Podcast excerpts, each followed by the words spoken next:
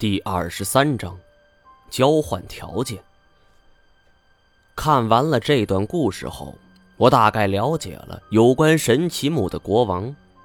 这棵被众人顶礼膜拜的神树连遭浩劫，致使数国灭亡，征伐不断。准确的说，这更像是一棵栽树。温宿、姑墨等国全是因为它而灭亡。继续向下看去，就是一些当地气候变迁等信息了，详实记述了温宿一带是如何由绿洲变为沙漠的，其中更有着一些对未来走向以及神奇木具体所在地的猜测。再往后翻去，却是古往今来一些有关于人们追求长生之术的记载。诸如古时候的彭祖、秦始皇、古西亚的苏美尔神话、西方的凯尔特神话、北欧神话，甚至爱尔兰的民间传说等等等等，而其中更有这样一则故事：神农时期，有一个叫做赤松子的人，服用了一种名叫冰玉散的药物，于是他可以入火而不化，随风雨而上天入地。后来成为了掌管祈雨的神，这炎黄的小女儿追随他，也是得道成仙，位列仙班。在这段话的后边写着“冰玉伞”，后边画了一个大大的问号。垂直三个字的地方有两竖组成的问号，下边写着“神奇木”，这后边也有一个大大的问号。我是呐喊不已。明明是记载神奇木的，这怎么扯到长生不老了？我大致看完这些资料，是恭恭敬敬的将它们放回桌上。裴教授，那些照片，裴阳掐灭了烟蒂，吐出了最后一口烟。这些文字叫做牛角文，是当年大部分西域国家通用的。一开始。就是用石头刻在牛角、羊角上来记事的，不过这种文字数量极少，所以记事也要简单许多。我点头。那么您知道这种文字的含义吗？我给您看的这段话记录的又是什么意思？裴阳的烟瘾很重，他又点上了一支烟。这段文字很古老了。他记录了神奇木是如何发现的，又是如何搬迁到那个地方。但是关于神奇木真正的地点，这文字中也没相关记录。他闭目想了一会儿：“你不会是遗漏了什么吧？这照片都照全了。”我肯定的点点头。裴阳摩挲着下巴的胡茬儿，是喃喃自语。不对呀，不对呀，这是哪儿有问题呢？我并没说话，生怕打断这裴阳的思路。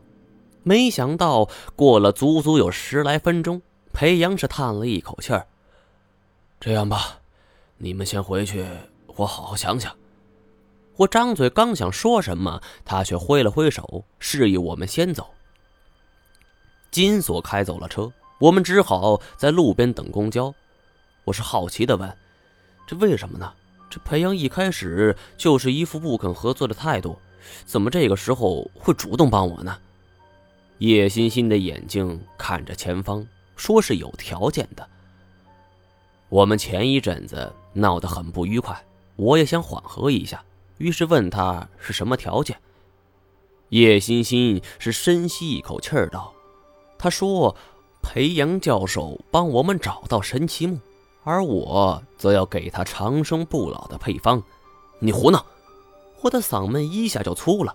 叶欣欣，我告诉你，以后不要在我面前提这个。甭说我现在什么都忘了，就算是知道，我也绝对不会给他。我恨不得把这种药给毁了。叶欣欣上下打量着我，眼神中是充满了羞愤。他说：“张一毛，我以为你变了，现在看来，我是一点也没变。”还是那么固执，只有有了这种药，那找到神奇木才会有着意义。你说什么？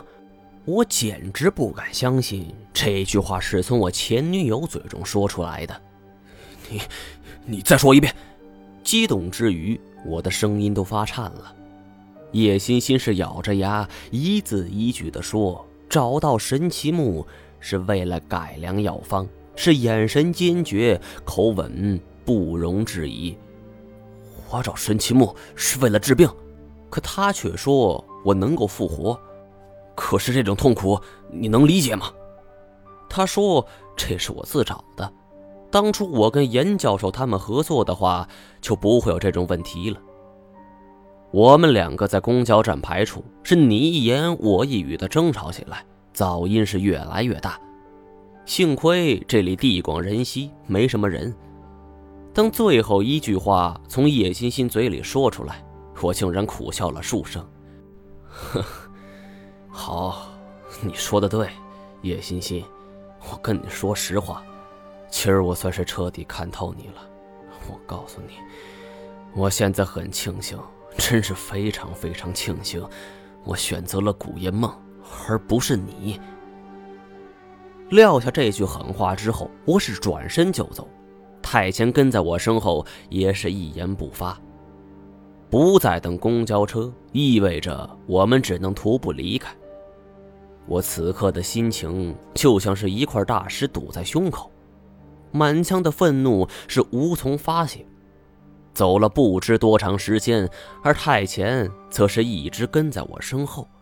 这小子是一句话也不说。又过了一会儿，一辆公交车扬着尾气从我们身边疾驰而过。他在那辆车上，太前道。他的眼神一向这么好，他说的可信。但是我并不关心。我是一边走一边思索：叶欣欣如此强人所难，这难怪我当初会如此冲动。他不经我同意就跟裴阳达成了协议。这等于是变相出卖了我，还有那个裴阳，也不是什么好东西。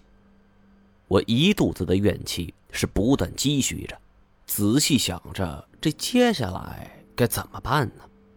忽而我想到了古烟梦，这个小丫头似乎有办法。想到这里，我是赶紧掏出手机给金锁打电话，问他在哪儿。电话那边很吵，金锁似乎在一个很热闹的场合。这一问才知道，这小子没着急送阿内尔回学校，反而是带他出去玩了。我赶紧喊他来接我。金锁问咋了，我懒得说，只是一直催促他。